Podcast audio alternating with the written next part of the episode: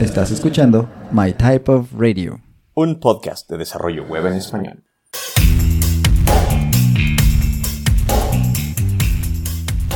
Hola, hola, hola. Buenos días, buenas tardes o buenas noches. Y bienvenidos a esta instancia nueva de My Type of Radio, el podcast de desarrollo web en español, en el que casi siempre terminamos hablando de Vue, no sé por qué, pero nos encanta la verdad. También tenemos otros episodios de otras cosas, pero hoy no vamos a variarle mucho, vamos a platicar de Vue también. ¿A poco no te gusta Vue, Ax? Digo, sé que no eres tan fan. Eh, pues digamos un poco, ¿no? Es, un framework y ya. Nada más. Nada más. Um, alimenta a mi familia y así, pero no, no es la gran cosa. Solamente, uf, yo decía yo que, no tenías tanta afinidad. Espero que no te aburras en el capítulo de hoy, uf. en el que el genial Axel Martínez, que está aquí conmigo, y yo, Arturo Mosqueda, un servidor, vamos a platicar sobre el reporte de View Amsterdam 2022. Axel. Muy bien, muy bien.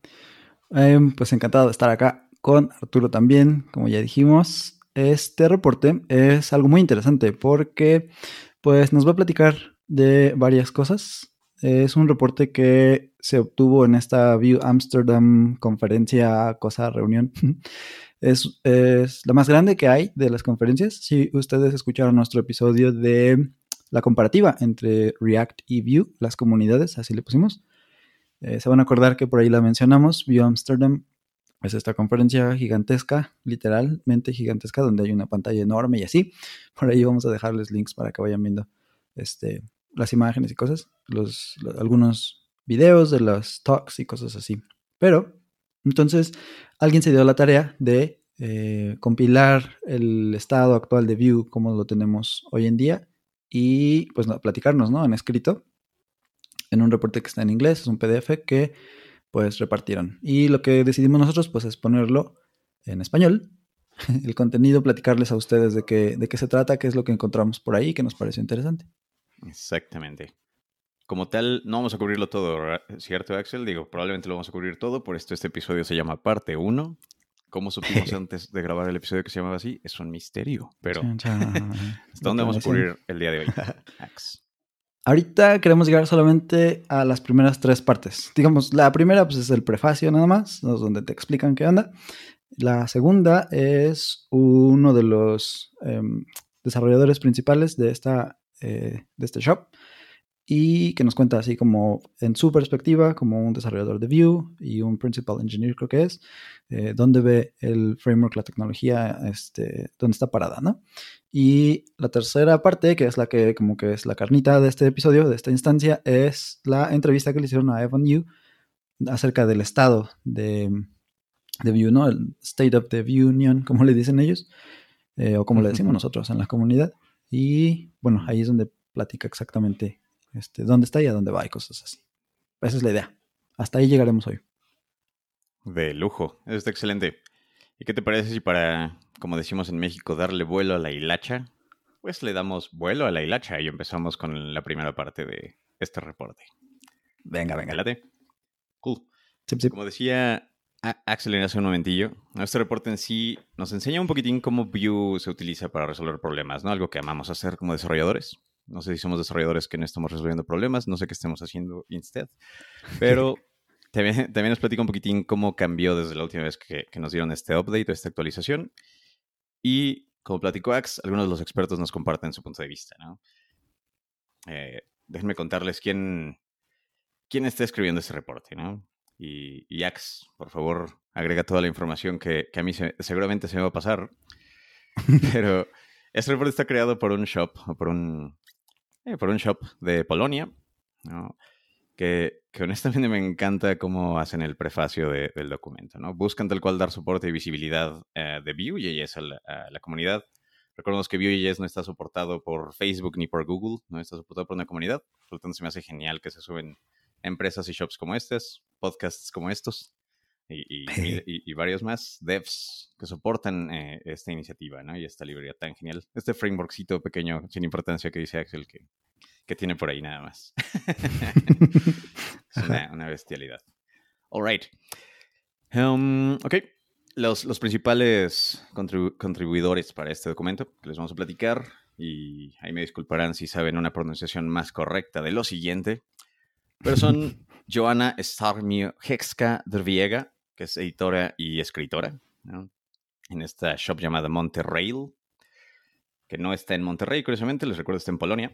También está como escritor Blasek Sepil, ambos eh, encargados del marketing en, esta empresa, y Natalia Lesniak, que es diseñadora y también desarrolladora web y también la líder de diseño en Monterrey. Y del lado de fuera de Monterrey, también tenemos a varios contribuidores de la comunidad de Vue.js, ¿vale? Y voy a dejar al final de las dos personas que vamos a, dar el punto de vista, pero tenemos a Anthony Fu y Lucy Haberer, ¿no? que respectivamente son un miembro del team nuclear de Vue, Nuxt y Vite, y Vite. ¿Se dice Vite o Vite? Ax, tú sabes mejor. Vite. Muchas gracias. Thanks, thanks por la corrección. Eh, tenemos a Tomás Caña Orcel, que es la cabeza de tecnología de Monterrail. Y científicamente también es parte del equipo de Vue. Creo que solamente está ahí en el shop. ¿Solo Monterrey? Ah, ok, ok. Gracias, También tenemos a Philip Rakowski, que es el CTO y cofundador de Vue Storefront, que es otra shop. También, digo, en su nombre lleva el soporte a la comunidad de Vue. Eh, tenemos a Daniel Rowe, a Carlos Rodríguez, eh, que son respectivamente el arquitecto de Nuxt Labs o, el arquitecto del framework en Nuxt Labs y un miembro core de Vue.js. ¿De dónde es Carlos Rodríguez, por cierto? No estoy seguro, tiene un apellido como en portugués, ¿no? El Rodríguez con S. Normalmente creo que es Brasil o Portugal, tal vez algo así, se me hace. No lo ubico realmente. Sí, es cierto. Habrá que ver. Gracias. También tenemos a Arthur Rosa, a Ramona Schwering y a Maya Shavin, que son respectivamente devs, arquitectos en Monterrail, Shopware y Microsoft. Y finalmente también tenemos al ingeniero principal de Monterrail, Simón Licau, que es una de las opiniones que vamos a, platicarles hoy, en este episodio, y a Evan Yu, que es, como sabemos, el dictador benevolente de por vida, que es un título muy gracioso y no sabía que ya había antes alguien que tenía este título. Es Guido Van Rossum, el ah. creador de Python. Bastante Bien. Yo quiero alguna vez, algún día, Ax, es mi sueño en la bucket list volverme el dictador benevolente de por vida. O dictador de por vida, lo que, lo que se pueda primero, lo que se haga más fácil. venga, venga. No es un mal sueño, creo. sí, pues ya les platicábamos entonces que este View Amsterdam nació en 2018 y lo que ellos pues este, celebran mucho es que siempre han vendido todos sus boletos, ¿no? Siempre ha sido una conferencia en la que tan pronto se abre, la demanda por asistir es muy, muy grande y entonces pues hay mucha gente que asiste y todos sus boletos se venden completitos, ¿no? Está muy padre. Luego tenemos, em, también ellos mencionan que, que, organizan otros eventos, organizan Vue.js Road Trip, que son, dicen ellos, conferencias más pequeñitas que están en Barcelona, Berlín, París y otras meetups más pequeñitas. Em, ellos también son parte de la JS World Conference. Y bueno, este es un poco más genérico, es un poco menos orientado al, puro framework. Em, participan en React Miami, si no es que lo organizan ellos. Y luego también dicen que han alcanzado a unas 6.000 personas en 5 años, ¿no? A, través de estas conferencias. Entonces, pues, we're a big deal, es lo que dicen ellos, ¿no? Sí, sí le entramos a esto de la, de la organización de comunidades y cosas así. Es como su fuerte. Muy cañón, ¿eh? Yo, digo que uno de los de, las metas para cualquiera que está organizando comunidades y eventos es tener una conferencia en Miami recurrente. O sea, con eso. con eso, bro, con eso. O sea, sí entiendo que son de Amsterdam, pero Miami X. y luego, bueno, tenemos aquí un comentario de Luke Thomas, que es el fundador, básicamente dice aquí, de Vue.js Amsterdam. Dijo que esta comunidad de Vue se diferenció rápidamente del resto por lo amigable, abierta y cohesiva que ha sido a lo largo de los años. Y que es realmente notable cómo cualquiera con absolutamente ninguna experiencia en Vue puede rápidamente ser productiva o productivo y entender este, nuestra implementación después de seguir algunos tutoriales o leer la documentación que es excelente, ¿no? sea, yo imagino que se refiere como a, su, a su empleo, donde está la empresa ahorita y todo. Dice, además nosotros usamos Nuxt, que reduce grandemente la carga cognitiva al traer a nuevos integrantes del equipo, porque las decisiones de arquitectura no solo han sido cuidadosamente consideradas, pero además consistentes en, en nuestros proyectos, ¿no? Entonces, bueno, eh, sí, sí le atribuye a la tecnología como tal la facilidad de uso, pero pues también ahí hay algo importante, ¿no? Que es las decisiones que se tomaron y cosas así, pues van a permitir que haya un buen onboarding. Pero bueno, eso ya sería un poco, un poquito fuera del tema. Solamente son las palabras que da como parte del prefacio este hombre en el reporte de View ¿Va? Excelente, muchísimas gracias, Ex. Y pasando de una vez a la segunda, a la segunda sección de este doc, vamos a platicar un poquito de qué hay de nuevo en View. Eh, la, mayor parte de lo que nos vamos a compartir aquí es la, perspectiva de Simon Licau, del que platicamos hace ratillo, que es el ingeniero principal o principal engineer en Monterrey, Montreal. Le estoy diciendo mal, ¿verdad? Pues yo lo leí también así como, a ver, aguanta porque yo también ya me confundí. Creo que sí es como Monterrey, como Ruby and Rails y Monterrey al mismo tiempo. Sí, Monterrey, ajá, está mal escrito en las notas, por eso te confundiste. Ah, disculpa, disculpa. Este, editor que tenemos que a veces nos manda. Ah, chan, chan, tenemos que correrlo. Necesitamos, necesitamos contratar un editor para, para quejarnos de él. Ah, Va. El... ¿Qué hay de nuevo en Vue? En primer lugar, la, nueva versión, acuérdense que algo bien bonito en Vue es que todas sus versiones están basadas en animes, ¿no? Y en este caso, la versión 3.2, Quintessential Quintuplets o Go to Boon no Hanayomi, que es un anime bastante, bastante interesante. Ni siquiera me atrevo a decir el, la trama en este podcast por miedo a que nos censuren. Ah, de verdad, sí, es así como. Ok, ok, como para adultos y sí, ¿qué onda? Sí, digo, no, es tan para adultos, no es medio común en la cultura japonesa, pero es oh, prácticamente de, un, de un dude que como tiene problemas de dinero, se va, a, se va de tutor de unas quintillizas sin saber que en algún punto se va a casar con una de ellas. Ya sabes, el clásico sueño oh. japonés de varias hermanas que no son tus hermanas. Hasta ahí me quedaré hoy. ok. en fin. Eh, y algo bastante cool también es que hay muchas librerías que están adoptando Vue 3. ¿no? Ya están soportándolo bastante y tienen releases o tienen releases próximos en camino. Yo personalmente agradezco muchísimo que Noxt ya existe en su versión 3 porque soy muy flojo esa carga cognitiva de la que habla Luke Thomas es muy, muy, muy cierto. Sí, el, framework para el framework ayuda bastante. Sí, alguien que nos ha quedado mucho de ver, por ejemplo, ha sido Beautify, pero pues ni modo, así pasa, ¿no? Pues, esa es la cosa con el open source y no podemos realmente ser tan exigentes en ese sentido.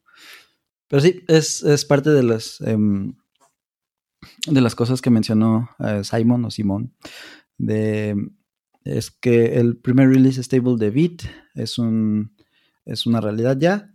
Y bueno, ya platicamos de Bit en otro episodio. De hecho, hablamos con uno de los principales maintainers, que es Patak, Matías Capeleto. Estuvo por acá. Y si no lo han escuchado, vayan por favor. Vamos a dejar el link. Y bueno, eso es súper importante em, ahora para el ecosistema Bit y la velocidad con la que puedes tener un ambiente de desarrollo y también la parte de em, tener tus bundles ya de producción y cosas así, ¿no? muchos más detalles por allá en ese episodio. Luego habló también de que Vitest, siendo un framework para pruebas unitaria que pues lleva Bit de fondo, tiene ejecución de pruebas ultra rápidas para ser una opción fantástica si quieres desarrollar usando TDD, Test Driven Development, que igual es una técnica que luego podríamos explorar un poquito más, pero pues también dijimos, ¿no? Eso es una parte del ecosistema que ha sido pues bien aceptada. Em, yo creo que lo trajo a colación porque, bueno, si estás trabajando con un con una base de código que es Vue, lo más probable es que quieras hacer pruebas unitarias y así, y una em, una herramienta como natural para hacer esto, pues ya podría ser Vitest en ese, en ese caso, ¿no? Entonces, como que por eso viene, no es que Vitest sea solamente para Vue, solamente que está pues relacionado porque tiene mucho más sentido, es mucho más rápido esa integración de esa forma. Claro. Claro, y, tiene todo el sentido, ¿no? Digo, no es. Yo creo que no hay ningún manual en el que diga que hay una regla para que cada framework salga con su framework de pruebas. Pero tomando en cuenta la importancia enorme que hay en escribir pruebas unitarias, más hoy en día que las, eh, los ataques de seguridad han estado tan pesados, creo que es importante. Es importante pensar en ello. Definitivo. Y luego tenemos que mencionó a Piña también. Ah, qué cool. Creo que cuando entrevistamos a Postba también ven ese capítulo. Ahí está pueden escuchar em, la, entrevista. Y bueno, lo que dice es eso, tenemos una versión estable, ya es la recomendada, todavía tenemos eh, un soporte de Vuex, pero no es lo que el equipo de Vue recomienda, entonces también pues de eso habla Simon, ¿no? Dice, tenemos una API más simple, soporte adecuado de TypeScript, Hot Module Replacement es pues, mejor. Em, la experiencia de desarrollo es muy buena, es básicamente lo que está diciendo, ¿no? Y al ser em, oficialmente em, sugerida, es entonces pues a lo que hay que ir. Luego tenemos Voller, que fue liberado como un nuevo tooling oficial para los IDEs, los IDEs. Es un paso gigantesco, dice Simon, en términos de soporte total para TypeScript en los single file components y el desempeño de la, como de la experiencia de desarrollo. También provee validación de props entre componentes y type checking en las templates de... Esto todo viene de la caja, ¿no? Y ese es un punto súper importante porque es algo que no habíamos tenido en el frontend desde hace mucho tiempo, según yo. Es algo que sí tenías en, cosas como en el backend y, y cosas por el estilo. Tener en tu template las variables diferentes que estabas definiendo en la parte de la lógica y tener acceso a, las diferentes propiedades y saber de qué tipo son y todo ese tipo de cosas, pues es un salto, como dice aquí, gigantesco, ¿no? Ha sido, ha sido buenísimo, la experiencia de desarrollo es, como dirían por ahí, es deliciosa porque no tienes que pensar demasiado, no tienes que tener tantas cosas en la mente cuando estás desarrollando, porque el IDE te está ayudando en ese momento, ¿no? En el editor de texto, por ejemplo, en el caso de VS Code es muy, muy padre. El, entorno de desarrollo se ha vuelto muy, muy em, agradable. Y bueno, dice también que Vue se volvió la versión por default. Ahora sí, perdón, Vue 3 se volvió la versión por default. Ahora sí, ahora sí. Y algunos proyectos, esto va a implicar que requieras algunas acciones si todavía estás en Vue 2 y quieres como moverte, ¿no? De eso vamos a platicar un poquito más adelante. Y por último, enmarca la, la última versión de la documentación, que fue reacondicionada en, cuanto al diseño, a la experiencia de usuario, que también introduce nuevas guías, así como un feature para poder obtener información específica de Options API o de Composition API. Entonces tú le picas ahí un switch y te, te va a decir, así es como lo usas con Options API. Y si le picas otra vez, te va a decir, bueno, así es como lo usas con el nuevo Composition API. Y eso está padrísimo. Entre otras cosas es de lo que habla, ¿no? Y, sí, deberíamos cubrir un poquito más esa, esa nueva documentación porque está padrísima. Pero bueno, también dice que introduce un nuevo tutorial interactivo que te lleva de la mano por las características más importantes de Vue. Nunca ha sido un mejor momento, dice, para los nuevos usuarios de probar y aprender Vue. Totalmente, ¿eh? muy recomendable. Y, ahorita que estabas diciendo los nombres, por cierto, de las librerías, me di cuenta que no, no sé cómo puedo ser tan pocho y decir todas tan mal. Vite, piña, volar. ¿Cuáles son los nombres correctos, Ax? no, pues bit es bit, ¿no? Em, volar, creo que sí lo dicen así también. No, no es volar como el verbo en español, sino volar de no sé de dónde salió. Y uh, pues es piña con N-I-A, pero es piña, yo digo que está bien, ¿no? Aparte Eduardo es de España, entonces. Si él le dice piña y yo le y nosotros le decimos piña, pues no debe haber problema. No hay problema. Ah, pues. Chiste es que nos entendamos. Eso es lo importante. Y ahora, ya que, ya que saben que es el mejor momento para saltar eh, a probar y aprender Vue, si es que no lo han hecho, o aunque sea a ver cómo está la nueva documentación, especialmente si han estado jugando con Vue 2, que, que conozco muchos, incluyéndome, que solo habían estado ahí por un rato hasta, hasta, que, hasta que Nux 3 saliera, hasta que hubiera más, más tooling de este lado. Es un excelente momento para moverse. sí, sí, sí. Vamos a hablar un poquito sobre la State of the Union, el estado de la Unión. Sí, sí se podrá traducir a español, sí, suena chido. Estado de la Unión 2022. la Unión. la Unión. Me gusta. Y, vamos a platicar un poquito de los cambios que han sucedido en Vue 3. ¿no? Eh, obviamente, de hacer un upgrade, tal vez si recuerdan Angular 1 y Angular 2, recordarán que no es tan fácil hacer un upgrade. Pero aquí definitivamente no pasa lo mismo, eso me agrada. Pero es, importante anotar y observar las dificultades. ¿no? ¿Y, qué te parece si te hago la, la, primera pregunta del State of the Union? Ah, si tú me cuentas qué, qué nos dice Evan Yu al respecto. Venga, venga. Vale. Empezando por el, por el pie correcto. ¿Qué ha cambiado en Vue 3 desde la última actualización? ¿Qué hay de nuevo? Recordemos que Evan da estos talks del estado de la Union cada, cada que se hace la conferencia, cada año me parece. Y entonces desde la última vez que platicamos, que ya él había dicho, ya Vue 3 está liberado, lo que está diciendo es, era un soft launch en ese momento. Y ahora que liberamos em, las demás cosas, entonces ahora sí podemos decir que ya es la versión por default. Entonces dice cuando la liberamos antes era solo el core. había muchas librerías en el framework que necesitaban pues, actualizarse, hacerse compatibles. Por ejemplo, el router, manejo de estado, las DevTools, soporte de los IDEs. Y ha sido un gran esfuerzo actualizar todo, dice. Em, mucho de lo que contestó ahí fue lo que ya habíamos dicho que em, Simon citó. Y bueno, también una parte dice, liberamos mejoras importantes en la experiencia de desarrollo, que le dicen ellos la DX, Development Experience, como el Script Setup, que es, uff, es buenísimo. Em, a los que están familiarizados con um, Svelte y cosas así, te da una experiencia muy, muy similar utilizar Script Setup. Además, dice, tenemos otras cosas en camino, ¿no? Pero bueno, eso es como la parte rápida de la respuesta. el cliffhanger. Eh. me, encanta, realmente que toda la comunidad de, de Vue, y supongo que iniciando por Evan, realmente está muy enfocada en la experiencia de desarrollador. O sea, esa developer experience de la que hablan, sí se nota, ¿no? Eh, ¿no? voy a agregar más mi bias, pruébenlo por ustedes mismos, pero intenten comparar esa parte cuando estén jugando con Vue. Moviéndonos a la siguiente pregunta, y, me encanta ese cliffhanger en el que nos deja Evan en esa pregunta. ¿Cómo ha influido TypeScript en la experiencia de desarrollo de Vue? Pues aquí contestó así como... Básicamente reescribimos todo Vue, ¿no? Todo Vue está la versión 3 en TypeScript ahora. No es necesario utilizarlo em, para tus proyectos, pero te va a ayudar mucho, ¿no? Dice, aún si no usas TypeScript, Volar puede aprovechar el typing de Vue y darte estas pistas quitando la carga mental de recordar los tipos de tus variables y cosas así. Eh, lo que dijimos antes, el template también te da el type inference y todos estos pequeños errores pueden sucederte si no tuvieras el type checking ahí. Está súper genial. Eh, te voy a preguntar, Volar es como tal un, conjunto de herramientas, ¿verdad? Un conjunto de extensiones de los IDs o es un solo paquete que hace varias cosas.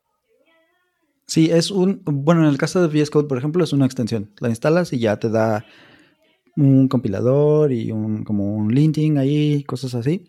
Pero ajá, este mismo, este mismo paquete, digamos, existe para otros diferentes IDs. Yo creo que podríamos investigar un poquito más. Pero en teoría sí puedes tomar como tu plugin o tu extensión o como le llames en tu, en tu editor de texto, en tu IDE y decir quiero usar Volar y lo pones y ya lo puedes usar. Eso es algo que, por ejemplo, no pasaba con Vitor, que era el de la versión anterior, ¿no? Vitor era muy bueno, pero tenía como ahí tienes que hacer algunas configuraciones y cosas y cambiarlo y no estaba disponible para todos los editores ni para todos los IDs. Entonces, por eso es algo como muy importante ahora que, que le den como mucho empuje a Volar. Y bueno, ellos tienen un, en este reporte tienen quotes, ¿no? Que, hacen de, o, citas que hacen de lo que dijo entre toda la conversación. Y esas pues también las dejamos por acá. Dice, especialmente en un ambiente de equipo que trabaja en un proyecto grande, usar TypeScript con Vue mejorará grandemente la robustez del código que escribes a cada día. Por aquello de los refactors y cosas así, ¿no? Pero pues esto es como la parte más relevante que ellos mencionan que les, que les contestó. Hace tiempo no me gustaba TypeScript para nada. Ahorita creo que tiene un, tiene una relevancia en el mundo del software que está buscando más seguridad y más robustez, justamente. ¿Tú qué opinas, Ax, de TypeScript en Vue? A mí me ha gustado mucho, ¿eh? Este, yo entré en un proyecto, como le dicen, Greenfield, y la idea original era, pues el back lo vamos a hacer en TypeScript porque es con Nest, Nest.js y ya de ahí, ¿no? Y a mí me dijeron, pues tú hazlo como quieras, si quieres, este, meterle o no TypeScript ya es tu bronca. De preferencia no hay que eh, como engancharnos demasiado con los tipos y cosas, porque bueno, ahorita como vamos empezando, no sé qué, va a haber muchos cambios. Y dije, ok, ok. Pero, eh, de hecho, una como de las prácticas buenas de meter TypeScript con Vue es no hacerlo como demasiado, justamente como era la idea con mi proyecto, ¿no? Usar TypeScript solamente en los puntos como más, más claves y eso te lo va dando también la experiencia cuando lo vas utilizando más.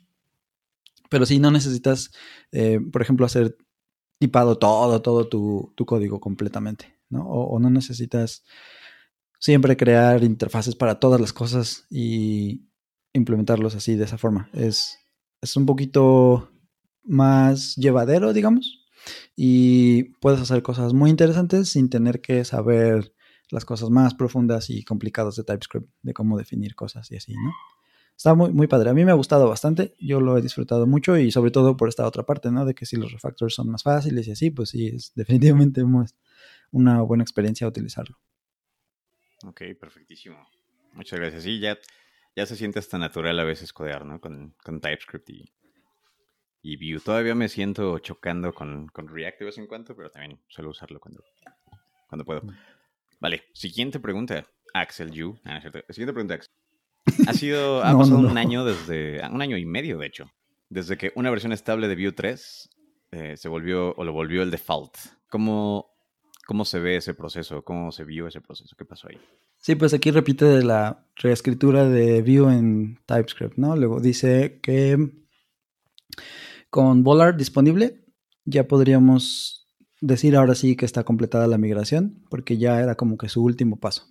Dice que la documentación fue renovada y la experiencia de aprendizaje día a día también fue mejorada. Cada pieza dice que ha sido un proyecto en sí mismo y por eso es que pues les tomó tanto tiempo llegar a este, a este punto, ¿no?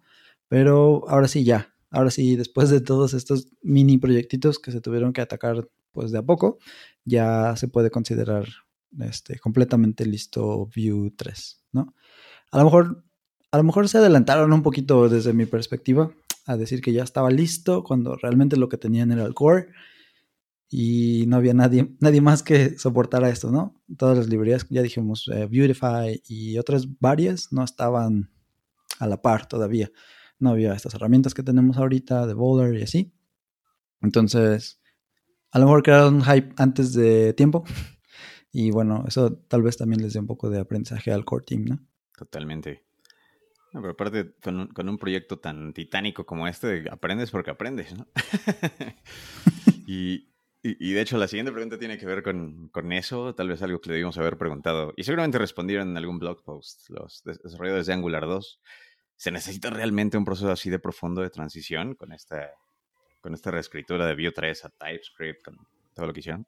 Sí, está, está interesante lo que les contesta. Dice, no siempre es necesario, pero cuando pensamos en actualizar, siempre hay algún trade-off entre construir sobre lo que ya existe, con mejoras incrementales aquí y allá, pero creando más deuda técnica en el proceso, o dice hacer un Big Bang rewrite, ¿no? Escribirlo todo desde cero.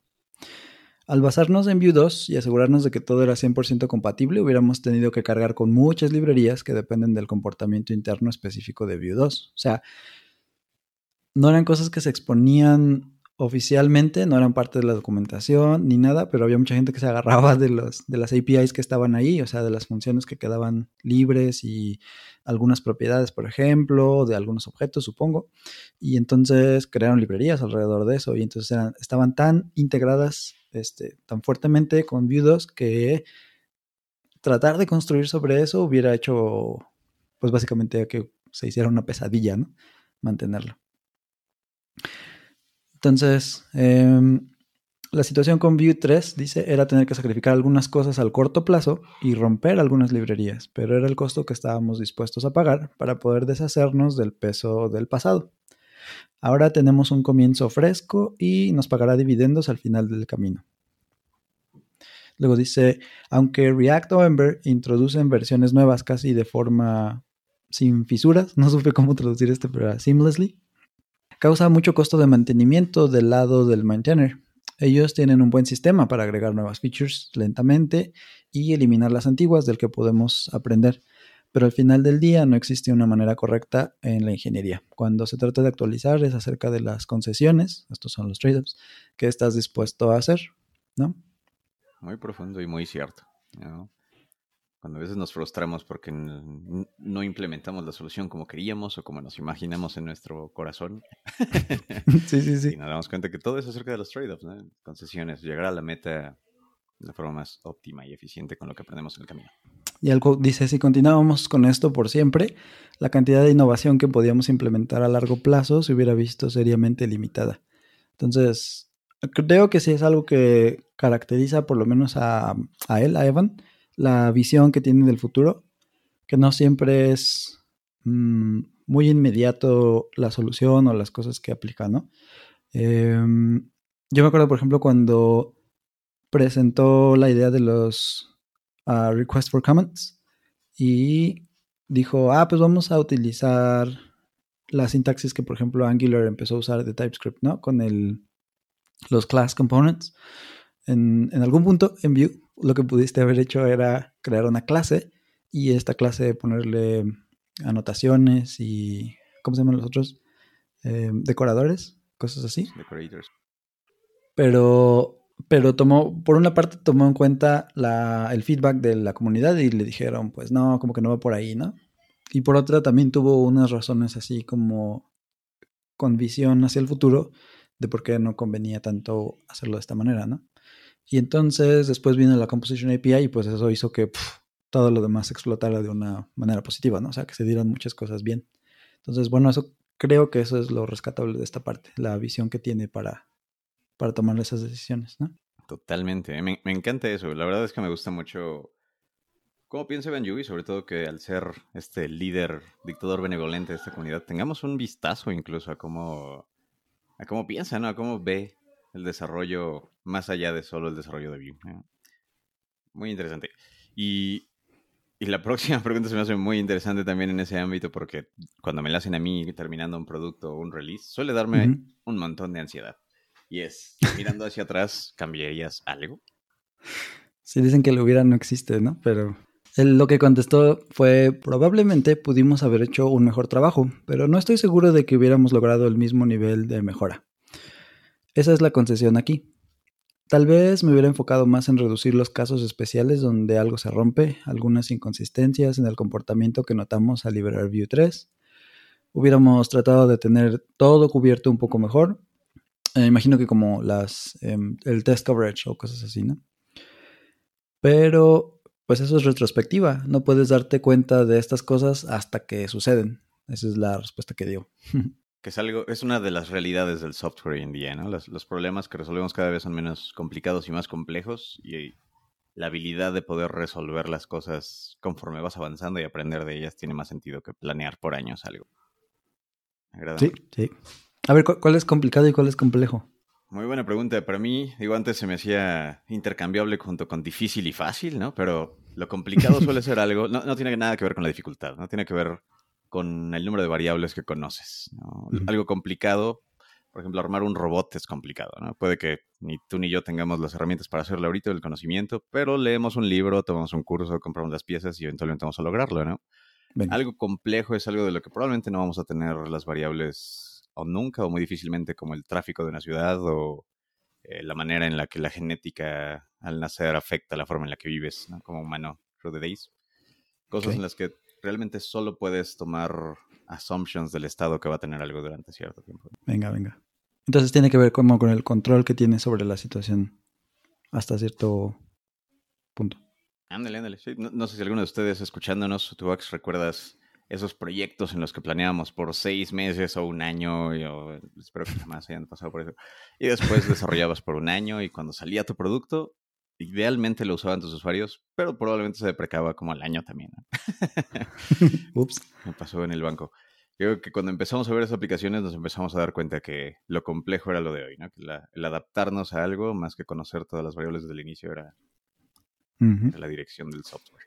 Pero Y cambiando drásticamente de tema, continuamos con las preguntas. Y, la siguiente está interesante porque habla sobre el, impacto tal cual a los negocios, ¿no? Así como Vue 3 no pudo avanzar totalmente hasta que tuvo soporte de librerías y de, otros, otros fragmentos o artefactos de la comunidad, ¿no? La forma en la que se usa Vue para generar dinero, ¿no? Para impactar a, usuarios más allá del, de, de, la fabricación del framework es muy interesante, ¿no? Y preguntan, ¿cómo afectará Vue 3 a los negocios y por qué deberían hacer el cambio a Vue 3? Y aquí la respuesta está muy buena. Dice básicamente que él recomienda que evalúes bien dónde estás parado, parada, dónde está tu empresa y qué están haciendo. ¿no? Si tienes un proyecto Greenfield, así completamente nuevo, pues es Vue, sí, de todo a todo, ¿no? Vue 3, perdón. que te vayas a Vue 3 y que hagas las cosas allí, ¿no? Independientemente de si lo haces en TypeScript o no, eso no se detalla ahí, pero lo que él dice es Vue 3. No tiene sentido quedarse en Vue 2 porque pues ya tenemos todo ahora sí disponible. Eh, lo que ya dijimos. El manejo de estado, TypeScript, el tooling como Bowler y etcétera, etcétera, etcétera. Em, pero dice, si Vue 2 te funciona, o sea, estás, tienes una app en Vue 2, está funcionando, está jalando bien, está haciendo lo que tiene que hacer, a lo mejor un cambio no sería una solución efectiva en costos, ¿no? Porque pues tienes que hacer el rewrite y bla, bla, bla. Si realmente depende de cuánto quieres aprovechar las nuevas características, o sea, si realmente te urge muchísimo, muchísimo algo del, em, del Composition API que haría que algo muy fuerte cambiara dentro de tu app, entonces vas, ¿no? Pero eso es un poco más raro. Em, dice que en este punto todavía no lo hacían, ahorita ya existe la versión 2.7, que les debo el nombre del anime de la versión, pero este dijo que en 2.7 lo que iban a buscar era hacer el backport de toda la Composition API y permitirte usarla en Vue 2. Eso está bien interesante. Como que por qué no lo hicieron antes, ¿no? Pero pues porque no sabían, ¿no? Justo lo que estaban haciendo, no sabían qué, qué es lo que se podía traer, cómo se iba a ver, qué se iba a implementar y pues ahora que ya se sabe, bueno, ahora sí se puede. Totalmente. eso está súper cool. La verdad a mí me gusta, de nuevo, cómo piensa Evan, ¿no? Porque está... Quemó todos sus barcos, casi casi, ¿no? Para moverse a la versión Vue 3. Para poder innovar, a final de cuentas, ya que descubrió y aprendieron cómo se ve eso, ah, ok, podemos regresar a, intentar acercar a la versión anterior a esta, ¿no? Sí, y como, para que no se nos pase por ahí, la versión 2.7 es Naruto. Ah, mira. que lo voy a explicar, todos lo conocen. O lo hemos escuchado por lo menos, sí, sí, sí. No lo han escuchado por lo menos. Cool, cool, cool. Es interesante. ¿Tú cómo ves? ¿Tú ya te cambiaste a Vue 3? Sí, de hecho sí tenemos dos. Tenemos un proyecto en Vue 2 con Beautify y está en Meteor y todo. Está jalando bien. A ese es uno de los que si no está roto, no le muevas. Yo creo que ese se va a quedar un buen ratote así. Este, fue un rewrite. Lo terminamos el año pasado. Eh, y no lo hemos tocado, ¿no? O sea, le hemos agregado cosas de poquito, pero pues no lo hemos tocado. Y yo dudo mucho que en algún momento me van a decir, oye, ya, hay que moverlo, porque pues realmente no se necesita, ¿no? Tampoco es así la gran cosa, no es súper complejo, pero, pero sí, sí pierde como peso, digamos, ¿no? Que, que, exista Vue 3 en ese caso particular. Del otro lado tenemos este proyecto completamente nuevo, así completito, que empezamos a finales del año pasado. Y, con ese sí hemos estado avanzando con las alfas de todo el mundo, ¿no? Ya platicábamos con, con Patak de que estábamos usando Bit en el beta de algo, en el beta de 2 creo.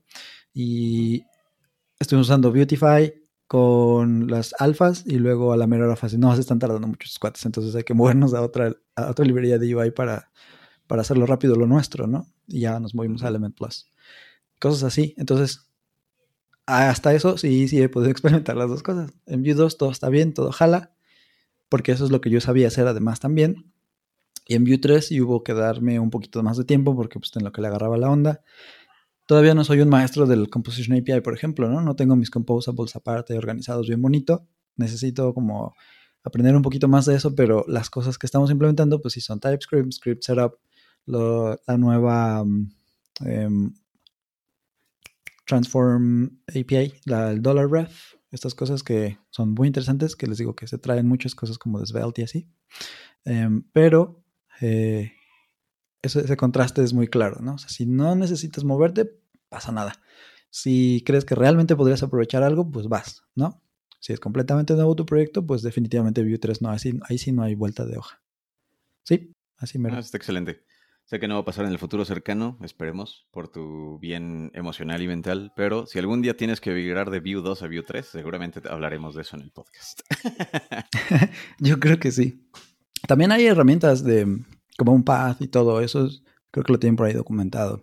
Este, ah, Sí tienes que cambiar un poco tu sintaxis y la forma en la que haces tus, tus cosas, ¿no? Pero creo que sí también hay un, un path de migración que, pues eso nos recuerda un poquito a Angular ¿no? Con su AngularJS contra Angular y fue una pesadilla realmente porque no era tan sencillo.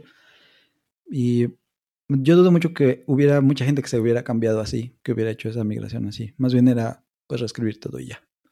Claro. Sí, sí, sí. Incluso eh, fue, fue relativamente reciente, ¿no? Que hubieron herramientas para que desde la última versión de Angular con un cierto setup de tu proyecto te pudieras migrar de AngularJS, perdón, a Angular. Pero tenías que acomodar tus componentes de cierta forma, tus módulos de cierta forma. Exacto. Aún así era un rewrite para la mayoría de las aplicaciones. Sí, y ya lo último aquí en este punto es que había mucha gente que, por un lado pensó eso, ¿no? Que se habían convertido en un, de AngularJS a Angular y esto es lo nuevo y ni modo con, te aguantas con lo que quedó así, pues ni modo. Le vamos a dar mantenimiento, pero no, no soporte, digamos. Y lo que pasó con Python 2 y 3, por ejemplo, ¿no? Que pues ahora tuvieron que coexistir las dos versiones y era una pachanga con los de los paquetes y cosas así. Yo no estoy bien enterado, pero sé que era un poco como la queja, ¿no? O la, la experiencia de vivir entre esos dos mundos a la vez no era tan sencillo. Y bueno, la idea de Vue 2 y Vue 3 es que no pase esto y que puedas justamente eso, coexistir entre los dos. Como ya dije, yo puedo estar en mi otro proyectito más chiquito de 2 haciendo cosas y luego brincarme acá a lo otro y realmente las diferencias pues no son así como abismales, ¿no? Totalmente, ¿no? Me encanta. Estaba a punto de decir que, ese contraste de ejemplos era como vivir con tu esposa y tu ex esposa, pero ya no quise aventurarme a, describir lo que se veía en Vue. vale. Gracias, ex. Súper. Venga. La, siguiente cuestión un poquitín a, Evan sobre cómo, básicamente cómo pensó, cómo trabajó para que el framework fuera universal. Y, la, pregunta es la siguiente, con contexto. Vue se utiliza para todo tipo de aplicaciones y tamaños de empresas, lo que demuestra que se puede usar en casos de la vida real. Eh, ¿Cómo trabajó en hacer que el framework fuera tan universal? Cuéntanos, Axel Yu. ¿Qué nos dice Evan al respecto? Evan les dijo, pues reconocer esa parte de que empezaron con una librería chiquita, ¿no? Que su objetivo era ser liviana, etcétera, etcétera. Una especie de jQuery, como lo que conocemos ahora como Alpine.js, por ejemplo, ¿no? Que te trajeras al, navegador y ya pudieras usar algo. Con el tiempo fueron agregando, dice él, lentamente algunas piezas que permiten proyectos más avanzados, como las SPAs, el routing, state management, soporte para TypeScript, entonces, entre más robusto lo iban haciendo, pues otro tipo de aplicaciones se podían crear.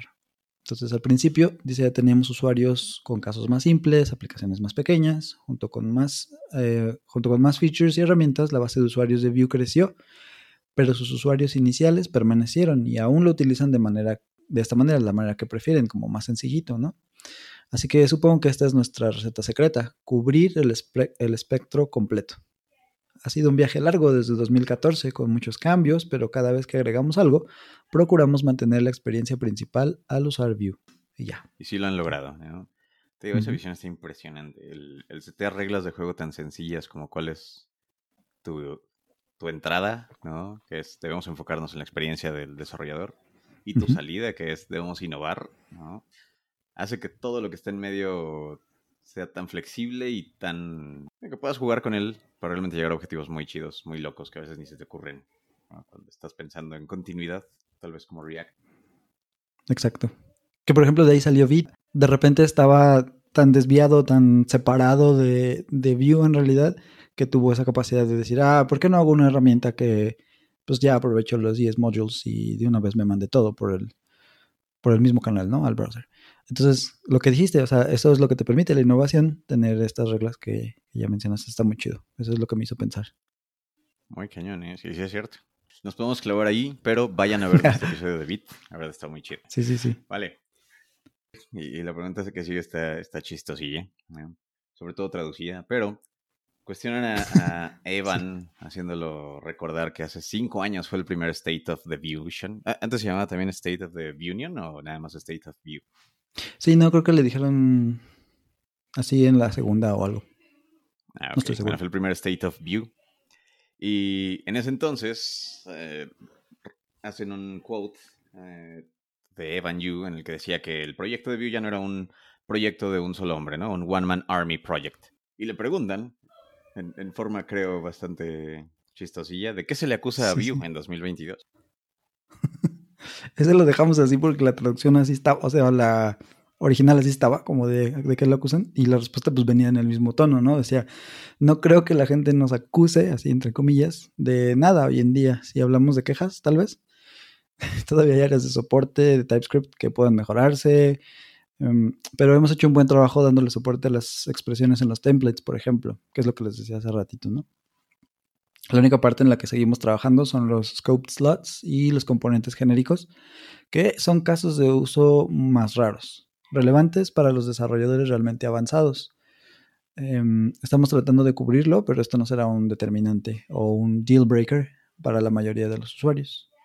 Y pues sí, o sea, a lo mejor quienes están creando librerías de UI como Beautify o Element Plus y así, pues van a requerir casos de uso más avanzados por esto de los componentes genéricos, que si tienes manera de, extenderlos y de, no sé, que te dé el typing mientras estás implementándolo, pero no es como que toda la gente, nosotros los de a pie, vamos a, realmente utilizarlo este, de esa forma, ¿no?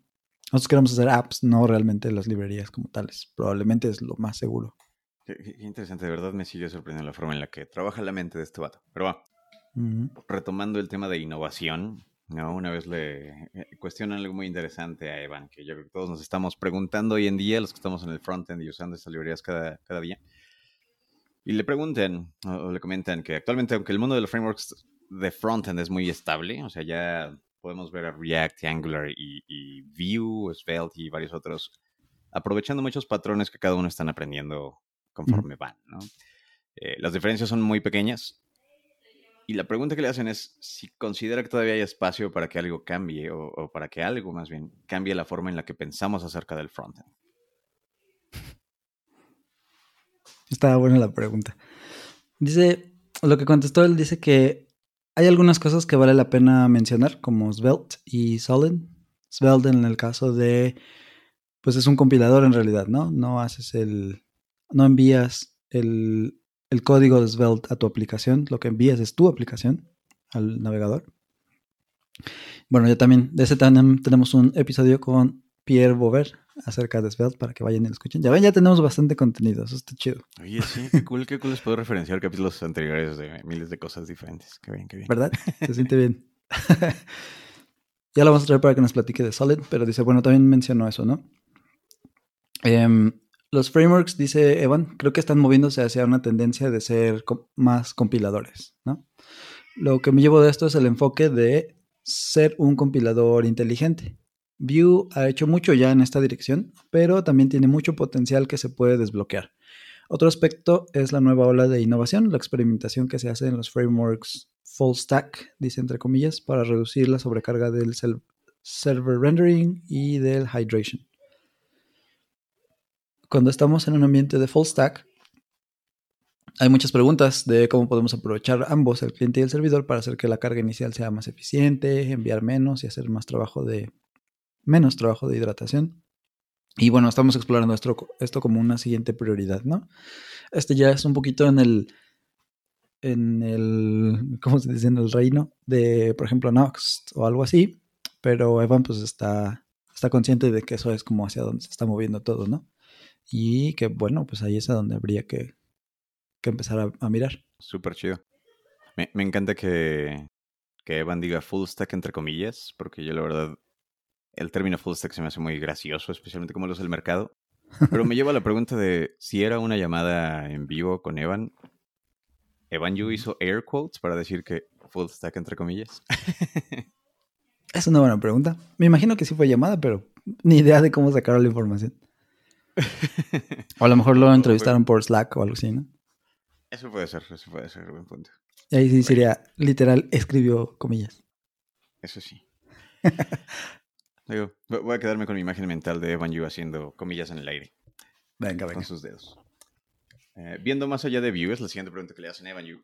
Viendo más allá de Vue, ¿cuáles son los desafíos más grandes para el mundo del frontend o incluso del desarrollo web? Y aquí silencio total para escuchar la respuesta. Chan, chan.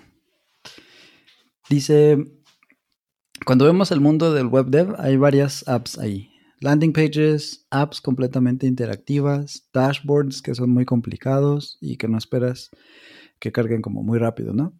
Hay también casos donde el desempeño es crucial, como en el e-commerce. En general, el desafío es balancear la eficiencia de los desarrolladores y el desempeño final. En la mayoría de estas áreas hemos logrado estar en un buen lugar, excepto por e-commerce con contenido intensivo. Ya estamos viendo algunas cosas nuevas como Remix o Quick, Que de hecho estaría bueno hablar de esos. Yo la verdad no los he probado todavía, pero bueno. Yo he jugado con Remix un poquito. Ah, venga, venga. Muchos de estos requieren controlar desde un compilador hasta el servidor y el cliente, y todos ellos deben actuar juntos para darte una solución completamente integrada que está optimizada end-to-end. Todavía escribes código relativamente fácil y obtienes desempeño óptimo al final. Este será el mayor reto. ¿Qué solución puede integrar mejor las tres partes?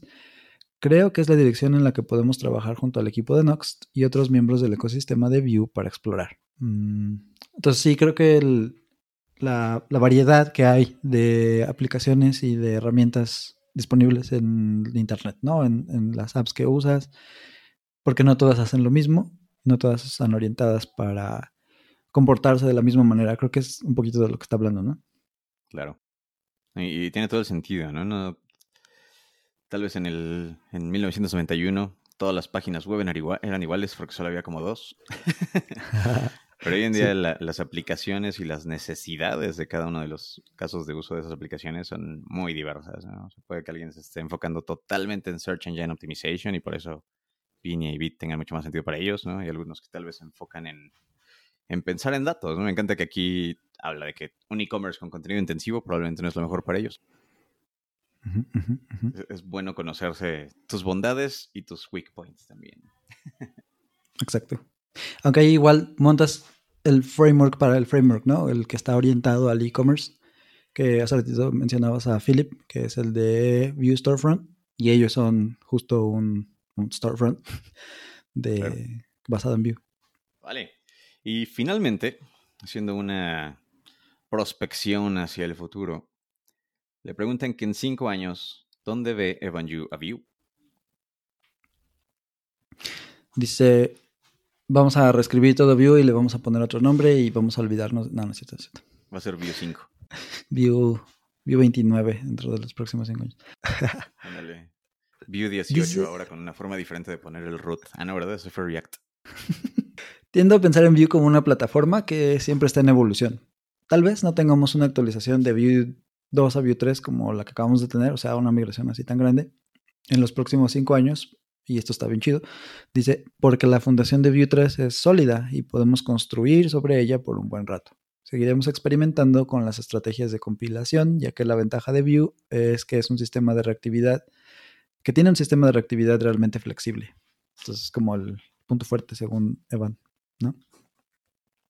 Tenemos un single file component compilado que puede ser eh, compilado a otra salida. O sea, puedes cambiar la salida y la fuente de código se queda igual. Esperamos que la experiencia de usuario sea estable durante este tiempo. Desde la perspectiva de experiencia de desarrollo, queremos que se mantenga estable, pero el enfoque de compilación nos permitirá potencialmente implementar mejoras importantes bajo el cofre. Esta es nuestra meta. Entonces, pues la, la fortaleza que dice que tiene es, si ya tienes un compilador, puedes decirle, esto quiero que lo saques hacia el browser quiero que tenga una app que corra en el browser, o puedes decirle, quiero que esto que acabo de escribir sea una aplicación nativa de iOS, por ejemplo. Y entonces esas herramientas ya tienen una base donde apoyarse porque es el, es el compilador de Vue. O sea, ya no tiene que existir una herramienta que duplica todo el código de compilación del compilador para crear tus aplicaciones de Windows. No, entonces agarras el compilador y dices, ok, voy a agarrar esta cosa y con lo que escupa voy a crear una aplicación específica para lo que yo necesito. Entonces, esa, esa fue como la promesa desde que empezaron a crear Vue 3, de que esto iba a ser posible y no ibas a necesitar pues ponerle nada encima. Esa era un poco la idea. Eso está muy cool. En un mundo en el que aún después de... ¿Cuántos años tenemos? Ah, ¿cuántos? Llevamos como 27 años, ¿no? Porque es 2022 menos el 95 que fue cuando se liberó JS unos 27 años de JavaScript llevamos. Y el hecho de que hoy estemos platicando justamente de, compiladores que mega optimizan la experiencia del usuario en el, navegador, que también sigue evolucionando, ¿no? Súper cañón las capacidades que tenemos ahí. Me, pone la piel de gallina justamente esta respuesta de qué va a pasar en cinco años, ¿no? O sea, esto no significa que van a estar estáticos por cinco años desarrollando sobre Vue 3, sino que van a explotar su innovación ya teniendo una base muy, muy, muy sólida. Muero por ver qué hacen en los siguientes tres, incluso en los siguientes dos. Sí, sí, sí, sí, sí, sí. Ahora que mejore, pues todo el, la base de Nox 3, por ejemplo, y así, ahí va a haber cosas muy padres, muy interesantes. Ahorita estaba pensando en el episodio anterior, estábamos platicando de lo que dijo este Laurie Voss en la JSConf MX, que él no vería descabellado que React, por ejemplo, se integrara a las APIs del navegador, ¿no? O sea, como, como pasó con jQuery, por ejemplo, que dijo, y me voy a repetir este quote siempre porque me encantó, que jQuery no murió, sino que trascendió y se convirtió en, parte de la web. Em, pues, digamos que si en ese punto dijéramos React ganó, o sea, React ahora es el estándar para escribir apps, no es tampoco descabellado decir, pues lo único que hace Vue es compilar y escupir código que ahora es React, ¿no? Y ya. O sea, em, empezando porque justo ahora desde Vue 2 puedes utilizar JSX, por ejemplo, también para tus componentes y eso ha sido soportado desde mucho, mucho, mucho tiempo atrás. Pero también ese hecho, ¿no? Que dijimos, o sea, agarras el compilador y es, ok, eh, lo que quiero sacar ahora ya no son eh, DOM nodes, sino lo que sea que les vaya a llamar React o, esta nueva API este, más, más hecha a la React, ¿no? Entonces va, a ser muy, en teoría, muy fácil, muy sencillo tomar estas soluciones que ya tenga Vue y aplicarlas y ya, ¿no? Que sería lo mismo que podríamos decir de Svelte, ah, porque es un approach muy, muy similar, o, más bien de ahí nació, un poco más de ese lado, tener el compilador, crear tu app y eso es lo único que vas a mandar. Entonces sí, muy interesante, va a estar muy bueno. Por eso no, no, uno no para en el frontend, especialmente, ¿no? Exacto. Sí, no, no, está, hermosísimo eso. Y, como dices, es esa pregunta que le hicieron de cómo ve que si todavía hay cosas que vayan a cambiar sobre cómo vemos el desarrollo web en el frontend, ya, ya, esto ya lo es. O sea, ya estamos mm. pensando no nada más en un transpilador de Vue, Angular o React a JavaScript, ya estamos pensando en un mecanismo, un motor para optimizar nuestro código a soluciones que realmente ve el mercado de frontend como necesarias hoy en día, ¿no? Y, Cierto. Y a futuro. Está muy cañón. Me encanta. Sí, sí, sí. Así mero. Pues muy bien, llegamos al final de la cuarta sección. Sé que se quedaron con ganas de más porque el documento es bastante grande, el reporte está muy, muy, muy completo. Pero, ¿qué te parece si le paramos aquí, Ax? ¿Te late, te late? Sí, a mí me late. Ya se me cansó la, la voz. Ya no tengo voz. No, no, no, guárdala, guárdala, porque todavía me falta preguntarte. ¿Tienes algún pick para el capítulo de hoy? Sí. Ok. Cuéntanos. Este, este lo tengo muy fresquecito en la mente. Se llama Batman Unburied. Es un podcast que de hecho está disponible en Spotify en diferentes idiomas. Yo lo escuché en inglés porque, bueno, hasta es importante eso de practicar el listening y no sé qué, ¿no? ya platicamos ¿eh? Ya platicamos también con Darwin English acerca pues, de, esto del inglés, ¿no? Tenemos una instancia por ahí que pueden escuchar. Y bueno, el punto es que Batman Unburied, Batman Unburied es una, una radionovela. Si alguna vez escucharon Calimán y esas cosas, es un podcast que está, este, está sonorizado. Entonces no solamente te, como que te leen la historia, más bien es un está actuado, está actuado. Tienes las voces y los efectos de sonido y que si llueve, pues escuchas la lluvia y los truenos y no sé qué, ¿no? Muy bueno, muy, muy bueno. Sí, está un poco fuerte. Em, tienes que estar como en un estado mental como apto para, para escuchar estas cosas así medias violentas y pues gráficas sonoramente, pero gráficas al final.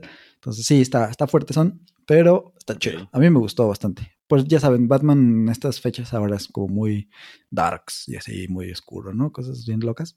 Entonces, está chido, está chido, está chido. Porque sigue esta, esta tendencia como que trajeron de, con las películas de Nolan, de, de como atarlo un poquito a la realidad y de que fueran cosas que tuvieran un poco de sentido en, una, en un mundo como el que vivimos, pero pues también tiene aquí como las otras ondas más acá, más locas, ¿no? Pero sí, sí. Claro, claro. Entonces debes estar en un buen estado de ánimo tipo Black Mirror para empezar a verlo. Sí, creo que sí. si andas triste. sí, no, si estás triste, distraído o preocupado por algo y empiezas a escuchar cosas así, dices, no, gracias. De hecho, yo sí lo quité un par de veces porque no estaba como de ánimo. Entonces. Órale, lo, checaré. Me agrada, me agrada. Ah, Batman desenterrado en español se llama. Batman desenterrado, me encanta. Es, gracioso que digas que, y voy a esperar a que dejes de tomar agua, pero es gracioso que digas que Batman ahorita es muy oscuro cuando el Batman de ahora hace unos años brillaba con el sol. oh, no. No. Pero bueno, mi, mi, mi pick del día. No sé cuántos esperábamos que eso sucediera. Se quitara la, máscara y brillara la cara o algo. Exacto, por eso combate el crimen de noche. Pero va. Este, mi pick del día es de hecho, eh, lo, empecé ayer. Y es un evento, bueno, como un challenge, ya saben de esos challenges de redes sociales de corre 30 mil metros y te mandamos una medalla, pero creo que este está más cool que eso. Tal vez no nos vaya a poner en forma, pero está más cool que esto. Se llama JavaScript 30 y es una iniciativa de Wes Boss, en la que eh. justamente codeas por 30 días proyectos en JavaScript normalmente que te sacan de tu zona de confort. Por ejemplo, ayer me divertí bien cañón haciendo una batería, un drum kit con, con JavaScript. Y, está bonito, ¿no? Porque personalmente estoy muy acostumbrado a escribir proyectos de un tipo últimamente. Y el hecho de que me saquen de mi zona de confort así de bonito como lo hace Westboss es muy padre. Sí, yo creo que lo empecé y no lo terminé, como tantas cosas. Pero bueno, sí, está chido. El ese del drum kit está padre. Lo bueno de ese y algo que te, algo que te anima a él a que hagas es que lo tomes junto a alguien, ¿no? O sea, que digas, oye, hagamos este challenge entre los dos y, o, sea, o entre varios, pues, y, y, ahí vamos viendo, ¿no? O sea, que, que sí sea algo como que se motiven entre varias personas. Imagino que eso sirve para otras cosas también, ¿no? Pero, ajá, es lo que dice. Totalmente, ¿eh? El tío Sí, que, es lo que veo súper chido de los challenges de redes sociales y justamente le mete como esta onda social. A mí mi, mi, ansiedad social puede que no me haya llevado por el mejor camino, pero Axel, ¿qué te parece si tú y yo empezamos a darle al JavaScript 30 para que ninguno de los dos lo abandone? Venga, velate. Vamos a estar poniendo hashtags del JavaScript 30 en nuestro Twitter. Aprovechamos y lo ponemos ahí. ¿Va? Me late, me late, me late. Pues listo. ¿Algo más que queramos compartir con nuestra bella comunidad del podcast, Axel? Pues nada, que se esperen a los episodios que vienen. Vamos a terminar esta serie que dijimos ya del em, View Report Amsterdam y tenemos por ahí algunos invitados que queremos traer también para que estén pendientes. Por favor, por favor, por favor, compartan este podcast con quien más confianza le tengan para que podamos tener a más personas que nos escuchen. Y pues ya pronto también se viene el aniversario del podcast. Entonces a ver qué hacemos por ahí. ¿Va? Y ale, me late, me late. Súper bien. Y sí, esperen los próximos episodios del podcast. Vienen cosas muy interesantes. Hay muchas cosas interesantes también, por si no escucharon este episodio, en el que los invitamos a escuchar varios más del pasado. Ahí les dejaremos el link para que los vean, lo escuchen.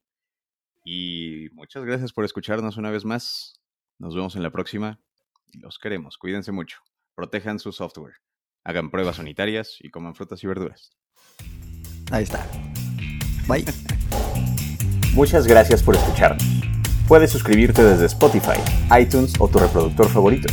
Síguenos en Twitter, arroba mytypeofradio y nos escuchamos en la próxima.